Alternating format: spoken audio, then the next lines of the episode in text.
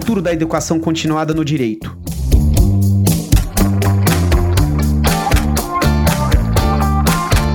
Olá, esse é o Juridicast, o seu podcast de marketing jurídico, e eu sou o Leandro Ramos. O mundo vem mudando numa velocidade frenética e a demanda por advogados e advogadas aptos para lidar com essas transformações é cada vez mais crescente. Independente do quão boa é a sua formação de base, fundamental hoje em dia nos atualizarmos com habilidades que não são ensinadas nas faculdades tradicionais. E aí a pergunta que fica é: o que estudar, onde estudar? Para debater esse assunto aqui comigo no Juridicast, tenho o prazer de receber desse episódio o Bruno Barata, que é sócio do BCDM Advogados, também especialista em liderança pela Faculdade de Direito de Harvard e CEO do Instituto New Law, uma edutech que ensina sobre negócios e gestão da inovação com foco em direito, empreendedorismo e tecnologia. Bruno, é um grande prazer tê-lo aqui no Juridicast, seja muito bem-vindo. Leandro, muito obrigado pelo convite e aproveito para agradecer também a todas e todos que nos ouvem. Legal, Bruno. Quando a gente fala em educação hoje em dia, dois termos que acabam surgindo são hard skills e soft skills. Em relação à advocacia, você pode nos dar exemplos práticos de qual a diferença entre esses dois conceitos? Com certeza. Vamos primeiro falar de hard skills, que são as habilidades tá. técnicas, né, mais tradicionais, que é o que a gente aprende na faculdade, na graduação em direito. Então, é o direito constitucional, é o direito criminal, enfim, são todas as disciplinas que a gente tem na graduação em direito. E a gente sai, aí vem um grande problema, a gente sai da graduação em direito somente com essa disciplina técnica incorporada. E às vezes até mal absorvida né? Esse é o grande problema. E aí as pessoas vão buscar educação continuada, pós-graduação, mestrado, doutorado, enfim, educação executiva e todos os cursos que estão aí no mercado. E aí vem a questão das soft skills, né? O que são as soft skills? São as habilidades comportamentais. Então não tem nada a ver com a hard skill, que é aquela disciplina técnica que a gente aprende. E aí é muito difícil isso, porque as faculdades de direito ainda não acordaram para a necessidade de lecionar as soft skills, que são tão, ou às vezes, sendo muito sincero, mais importantes do que as hard skills, a depender da sua área de atuação que você vai escolher assim que você sai da faculdade faculdade. Então você tem habilidades comportamentais, habilidades de emoção, e já falar um pouquinho sobre algumas delas, né? Capacidade de você também criar a sua própria marca, um personal branding, liderança, negociação, tantas outras habilidades que a gente ainda não aprende na faculdade, infelizmente. Interessante, Bruno. E uma coisa que a gente nota, né, como você bem mencionou, é que a formação em direito ela é muito calcada nesse hard skill, no conhecimento técnico, né? O advogado certamente é um dos profissionais que mais estuda, né, em, em sua carreira. E aí, por que que focar só nessas habilidades técnicas não é mais suficiente hoje para o advogado aí do século XXI? Porque, na realidade, Leandro, a gente, muito embora pode ter um embasamento técnico muito bom, né? Vamos supor que seja ali aquele aluno muito capacitado, aquela aluna muito capacitada que na faculdade realmente aprendeu tudo, que não é nem o caso da grande maioria, mas quando ela chega, ou ele chega num escritório de advocacia, por exemplo, e tem que lidar com o um cliente. Como é que eu negocio o contrato de honorários, né? Como é que eu faço, participo de uma audiência diante de um juiz? Como é que eu faço uma boa audiência? Como é que eu tenho uma oralidade, uma comunicação mais apurada para convencer o juiz que aquele meu argumento é o argumento correto, né? Que é o argumento do meu cliente é o argumento correto, numa sessão de julgamento, né, para desembargadores ou ministros, em caso do Tribunal Superior, como é que eu me posiciono? Nada disso a gente aprende na faculdade. O máximo que a gente chega ali, tangencia a soft skill, é ali no, no, escritório modelo, né? Em que você ali tem alguma parte mais prática, que você aprende ali como é que funciona o judiciário, você assiste a audiência, mas você na prática não, não desenvolve essa, essas habilidades comportamentais. Você só vê ali numa arquibancada, né? Eu tô ali vendo o que está acontecendo, mas eu não, não tô participando daquilo. Então, desenvolver só as, as disciplinas técnicas, que são muito importantes, obviamente, mas não são suficientes para moldar esse profissional do presente, né? Quer dizer, nunca foi é, realmente importante, mas mais ainda ainda com essa aceleração de tecnologia, necessidade de comunicação cada vez mais diferente, né? Nós temos um cliente cada vez mais ali empoderado com tecnologia, o que chama no WhatsApp 11 da noite para resolver um problema. A gente tem que estar realmente adequado a essas mudanças. E como que esse fortalecimento dessas habilidades comportamentais pode ajudar um, um advogado a gerar mais negócio, por exemplo? Olha, de uma maneira muito simples. Eu vou, eu vou pegar um ponto de soft skills, que eu vou falar da advocacia colaborativa, né? O que, que é isso? Tá. É, e Harvard leciona muito isso, a professora Heidi Gardner, que é uma das maiores autoridades do mundo, dá aula disso. Até tive com ela há duas semanas em Boston, conversando sobre esse assunto. A advocacia colaborativa, por exemplo, o que, que significa? É você criar uma rede, de, não é networking, não. É você criar uma rede de contatos, mas uma rede de contatos ativa, que gere negócio para você. Então, entra aí a parte de comunicação, entra aí a parte de liderança, é você ter um time alinhado com você, gerando mais negócio. Então, é toda uma rede que realmente é eficiente em termos de gerar resultado. Isso você não aprende na faculdade, isso é uma soft skill. Então, como é que eu desenvolvo essa habilidade de liderança para o meu time interno? Então, como é que eu chamo esse advogado que está hierarquicamente inferior a mim, mas que eu dependo dele também para gerar mais negócio? Então, ter esse network é importante também. Um outro ponto também fundamental na advocacia colaborativa que gera mais negócio é você ter a parceria com outros escritórios. Hoje em dia tem muito advogado que vive de indicação de outro advogado. Não vai na rua buscar o cliente. O cliente ele já é um cliente que já vem de outro. Colega. Então isso acontece muito. No nosso caso mesmo, no escritório, muitos clientes vêm por indicação uh, de outros colegas. Então, alguns nichos de mercado, de atuação que o advogado não atua, procura a gente porque a gente é especialista naquela área. Isso é muito comum na advocacia. Como é que você consegue construir essa relação? Essa é a advocacia colaborativa. Tem uma pesquisa, só para fechar esse ponto, de Harvard, 2008, naquela crise do subprime 2008 nos Estados Unidos, os escritórios de advocacia que desenvolviam técnicas de advocacia colaborativa não só não perderam clientes, como aumentaram quatro vezes mais o seu faturamento. Isso em momentos de crise. Então, só para você ver, claro que isso é um assunto para horas da nossa conversa, só sobre esse ponto, mas para você ver como é importante essa soft skill na geração de negócio. E uma coisa que você está falando aqui, né, de, de fazer essa rede de colaboração, de relacionamento, uma coisa que eu uso bastante dos advogados é: puxa, mas eu não tenho tempo para fazer isso. Eu até reconheço que isso é importante, mas eu não tenho tempo. Aí a pergunta que eu tenho ainda dentro do contexto de soft skills é: como que eu também posso trabalhar soft skills para me tornar mais produtivo? Isso é possível? É possível sim, e, e uma soft skill é, que eu destaco muito assim é a própria gestão do tempo, né? Como é que eu faço a gestão do meu tempo para tornar o meu tempo mais produtivo? Então você tem uma concentração de horário, você dividir as agendas. Uma coisa que eu faço pessoalmente, até dando aqui uma, uma não sei se é dica, mas enfim,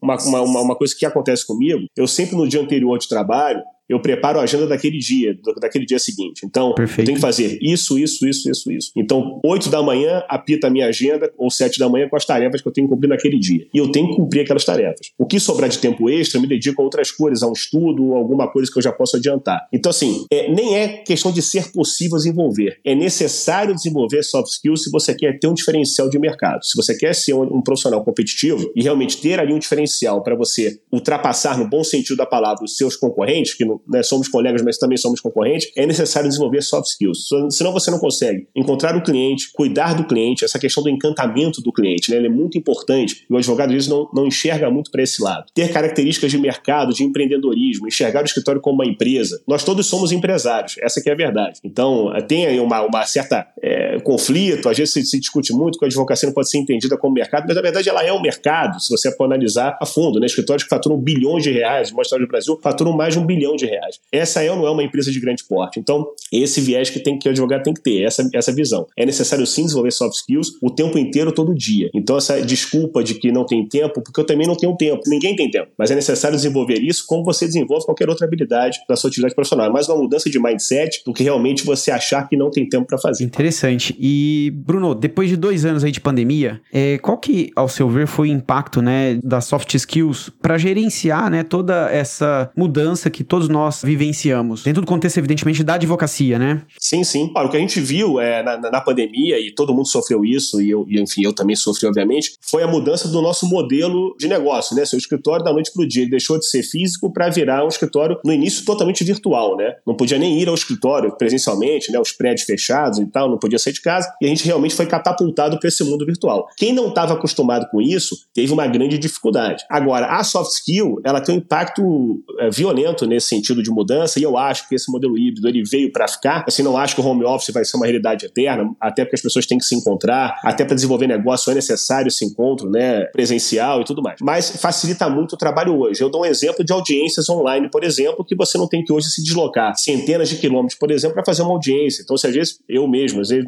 uma audiência no interior do estado, tem que dirigir três horas de carro, três horas para voltar, seis horas de deslocamento para fazer uma audiência de uma hora e meia, que eu posso fazer hoje, ou do escritório, ou de casa, ou de qualquer lugar que eu estiver. Se tiver internet, computador, está resolvido. Como é que a soft skill ela se adequa nesse ambiente né, de mudança? A própria maneira de se você comunicar. Como a comunicação mudou muito nesse sentido. Comunicação escrita por WhatsApp, a própria comunicação por Zoom, para não ficar muito cansativo. Então as pessoas tiveram que se readaptar, readaptar sua forma de se comunicar, entendeu? Então de falar, esperar a pessoa, é, você fala, fica calado enquanto outra pessoa fala, e você, aí, aí você fala, você fala de novo, porque senão fica aquela bagunça, né? A gente não estava muito acostumado a trabalhar profissionalmente é, todo dia com Zoom, com Google Meet ou qualquer outra ferramenta, entendeu? E isso mudou muito. Então essa soft skill da comunicação e também de como liderar times à distância em formato remoto também foi muito importante, foi um grande desafio para a gente. Legal, Bruno. E dentro desse contexto ainda de modelo híbrido de trabalho, é, você acha que a pandemia mudou a maneira como as pessoas buscam se qualificar profissionalmente? Olha, Leandro, não tem a menor dúvida, né? até porque quando a pandemia chegou, né, só tinha educação online, né? Só tinha o um ensino online tá. como alternativa. E, na verdade, a gente também trabalha com educação, né, lá pelo New Love, nessa retomada, o que a gente enxerga é que existe ainda o espaço para o presencial, obviamente, mas online ainda é muito procurado. Então, o que, que eu acho que é aí o ensino do futuro, né, ou do presente já? É esse ensino, esse modelo híbrido. Então, talvez turmas menores, ou você tem um curso maior pelo online e depois você tem uma turma de encerramento ou uma turma de abertura no presencial, eventos também com público presencial, mas também com transmissão online para quem não pode se deslocar para onde está sendo realizado o evento. Então, assim, a pandemia impactou muito também a forma de aprender e a forma também de ensinar, né? E foi uma grande, uma grande diferença. A gente já tinha, no nosso caso, falando um pouquinho, esse modelo online, então não, não houve, assim, sinceramente, nenhum impacto em termos de mudança, mas para quem fazia só presencial, realmente foi uma transformação. Eu dou um exemplo até de Harvard, né? Que foi onde eu estudei, você até mencionou aí o currículo, eles não tinham aula online. E foi uma grande revolução migrar para aulas em Zoom. E até hoje eles estão com muitas aulas ainda online, muitos cursos que eram presenciais 100%, agora também são ministrados de forma online, até para poder ter é, alunos do, do, mundo todo. Então, assim, realmente foi uma revolução também na educação. E benéfica, no, na, na, minha opinião. Perfeito. E, Bruno, você acha que também, além da questão do online e do offline, né, desse formato, você acha que mudou a questão também da duração desses cursos? Porque antigamente, né, a gente via uh, pós-graduações que duravam um, dois anos e que, eventualmente, quando o aluno terminava aquela pós, um determinado assunto poderia já estar desatualizado. A gente tem observado muito o movimento agora dos nanodegrees. Conta um pouco para o nosso ouvinte como é que você observa esse movimento do mercado. É, não, é um movimento muito,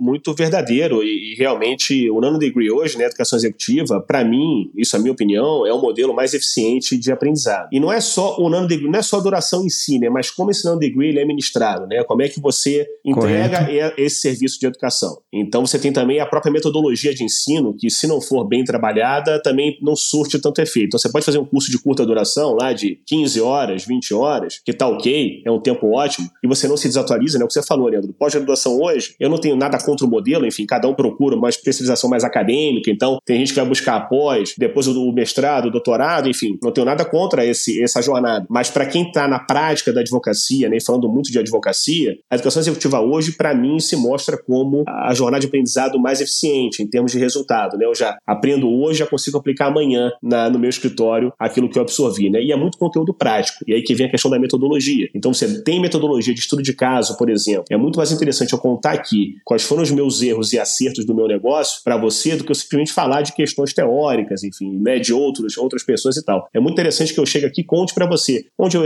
onde eu acertei, onde eu errei, como eu corrigi para acertar o que eu errei e por aí vai. Isso a gente aprende muito com muito mais facilidade. Harvard faz muito isso, MIT, as grandes faculdades uh, de direito de tecnologia também, no caso do, do próprio mas que tem educação executiva forte, só tratam de estudo de caso. Então, realmente, é, isso também mudou bastante. E, e, dentro ainda do contexto de soft skills, Bruno, é, a gente vê que a liderança é uma competência cada vez mais valorizada pelo mercado de trabalho, né? E aí eu também vejo muita literatura e até cases de liderança que são contados de uma forma como se fosse um modelo que todos devem seguir. Você acredita que existe só um estilo de liderança? Não, é liderança não é receita de bolo, né? Tá. O grande problema é que assim, como se todo líder fosse igual, né? E falar líder é um pouco, às vezes, um pouco até meio, meio estranho, né? Eu sou um líder, né? Eu lidero uma equipe, o pessoal tem um pouco prepotente. Mas na verdade, primeiro a gente tem que enxergar a liderança como uma coisa natural, né? Se existe uma pessoa que está hierarquicamente acima, ali, é, é, comandando o time, não é no bom sentido, essa pessoa é um líder. Mas existe também aquele líder horizontal, né? Você tem um líder vertical, você também tem uma liderança horizontalizada. Então um acaba sendo o líder do outro. Essa é a essência muito da advocacia colaborativa que eu falei anteriormente. E o principal, primeiro é, se você vai liderar alguma equipe em algum momento da vida, primeiro você tem que se encontrar, né? Então, quem eu sou, o que, eu quero fazer, como é que eu sou. E assim, cada pessoa é diferente. Eu vou te dar um exemplo meu aqui abrindo um pouco aqui minha vida. Eu era uma, uma criança muito tímida, então eu falava pouco, me relacionava pouco e tal. E aí, como é que eu fui mudando isso, né? Isso é interessante. Eu comecei a fazer história em quadrinho, para poder me expressar melhor. Então, eu, eu, eu, me expressava através de desenho. Eu desenho bem, não acabei não virando desenhista, talvez fosse uma outra, uma outra veia profissional minha. Uma outra carreira. É, mas não desenvolvi, enfim. E eu fazia isso. Então, eu, eu escrevia histórias em quadrinho e entregava e tal, e eu me, me comunicava bem pela escrita e pelos desenhos. Isso me ajudou muito a destravar. Então, assim, de um momento momento para frente da minha vida ali, adolescência, então eu comecei a ir me destravando e, e a, a, me comunicar melhor. E aí eu consegui desenvolver essa capacidade mais de poder, não de liderança, né, propriamente dita, né, só ver mais na parte, na fase adulta aí, profissional, mas a comunicação melhorou bastante. Então, assim, é, na verdade não existe uma figura única de líder, né, existem aí, se nós temos aí, sei lá, 6 bilhões de habitantes na Terra, são 6 bilhões de líderes diferentes que nós temos, cada um com uma, uma aptidão diferente. E não tem uma receita. Claro que você tem ali um caminho, né, um guideline, uma, alguns pontos que você pode ali percorrer para moldar aquela figura de líder, mas o cada um é o seu próprio líder, né? Então, e, e o, o, principal que eu falo de liderança, eu posso dizer alguma coisa, é seja um líder que desenvolva sempre a habilidade do seu liderado, né? Tem muito líder que gosta de bater no peito, dizer que é líder e fica por aí, né? E você não lidera o outro. Quando você é líder, na verdade, você já o teu tempo já passou. O tempo agora é de quem está no teu time, essa é a pessoa que tem que se desenvolver. Se você já alcançou esse patamar, já era no bom sentido, entendeu? Mas você tem que sempre observar o outro e desenvolver esse teu, esse teu colega. E Bruno, qual que é o papel da cultura organizacional de um escritório nessa interface com o estilo de liderança do advogado? Olha, é bem interessante e assim, nós temos vários modelos né, de escritório de advocacia, né? É, Harvard destaca Sim. alguns, é, eu vou te falar um modelo, quem quiser pesquisar na internet, isso é muito fácil de encontrar. O modelo que eu mais sou fã, por exemplo, é o modelo chamado Rocket Science, é ciência de foguete, que seriam aqueles escritórios que trabalham com um nicho de, de, de mercado muito pequeno, que só cuidam de demandas muito complexas e não necessariamente tem muitos advogados.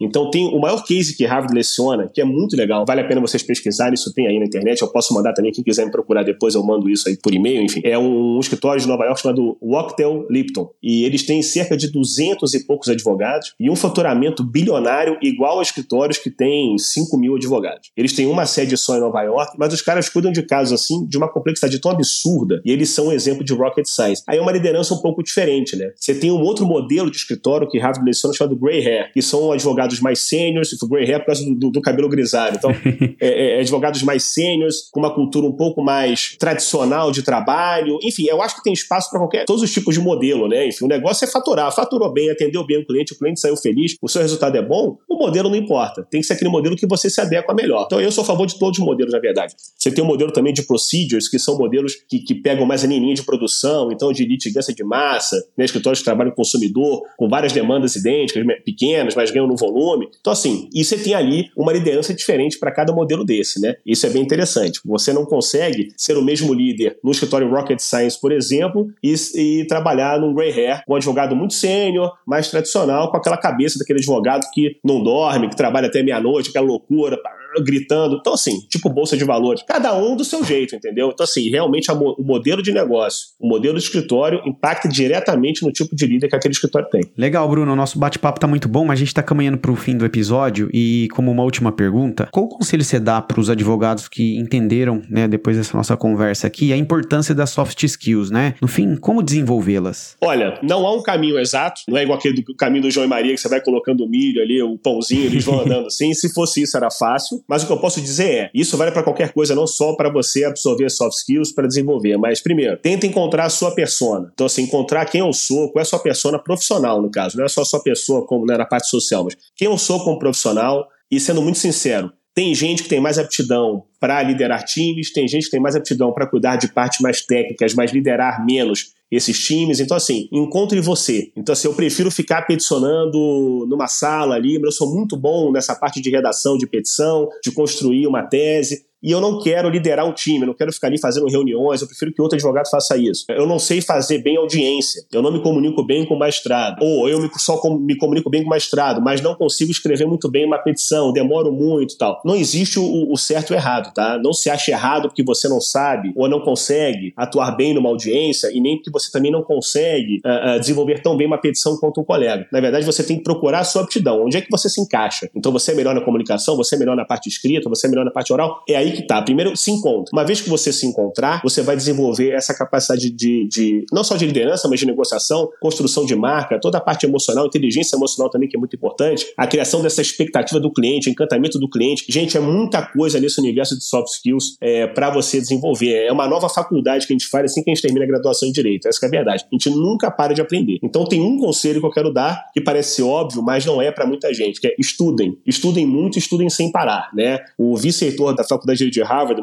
David Wilkins, que é professor, amigo meu, foi meu professor, ele fala muito que a gente tem que ser um lifelong learner. Então a gente tem que ser um aprendiz para a vida toda. E a gente aprende, não é só lendo um livro, fazendo um curso, enfim, nada disso. A gente aprende todo dia. A gente aprende com ouvindo nossos filhos, nossos pais, conversando com amigos, vendo alguma coisa na, na televisão, enfim. Há espaço para aprendizado em qualquer coisa que a gente faz. Então é isso. É, mudem a cabeça de vocês, né? Mudem o mindset para ter esse mindset aí direcionado para o aprendizado. E tentem aprender em qualquer coisa que vocês vejam. Já é um primeiro bom passo aí. Excelente, Bruno. Gostaria de agradecer sua participação aqui no Juridicast e já deixo meu convite para você voltar mais vezes. Prazer, Leandro. agradeço a participação, o convite e agradeço também a todos os ouvintes e fico sempre à disposição. Obrigado.